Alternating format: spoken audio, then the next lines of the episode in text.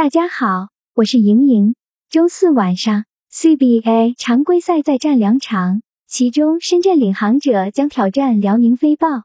深圳领航者上仗输球终结八连胜，不过排名冲上第七位也算难能可贵。辽宁飞豹则力斩山东王者，喜迎四连胜，继续稳坐榜首位置。相比之下，势头持续上扬，以及整体实力更为雄厚的辽宁飞豹，今仗显然赢面更大。上仗面对浙江金牛，深圳领航者首节就已经落后二十分。虽然随后苦苦追分，但最终无力回天，以九十五比一百零九落败。深圳领航者此前一波惊人的八连胜亦就此作古。不过话说回来，深圳领航者这波连胜当中，只有山东王者一支目前排名前十的队伍，而在强队浙江金牛面前，他们依赖外援的劣势。就变得相当明显。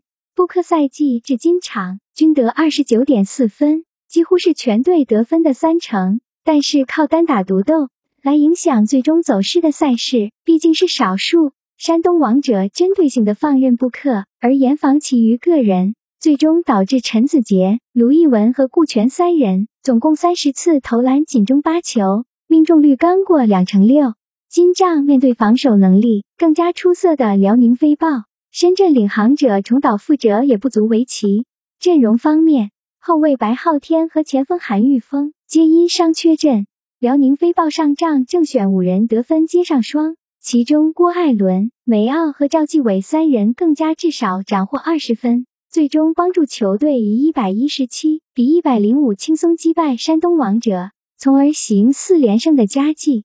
辽宁飞豹这波连胜成色较好。他们场均净胜对手二十分之多，目前以二十五胜三负的战绩继续力压广东华南虎，排名榜首。内线大将韩德君上仗伤愈复出，也是一大利好消息。韩德君上仗重返赛场初，立即就有十五分、十七个篮板和五次助攻的不俗演出。无论在士气提振还是集战力方面，韩德君都是辽宁飞豹争冠路上不可或缺的一大助力。全明星后卫郭艾伦更加无需多讲，他经济场均交出二十四点二分、四个篮板、七点七次助攻和一点五次偷球的出色数据，再次显示出其 CBA 顶级后卫的实力。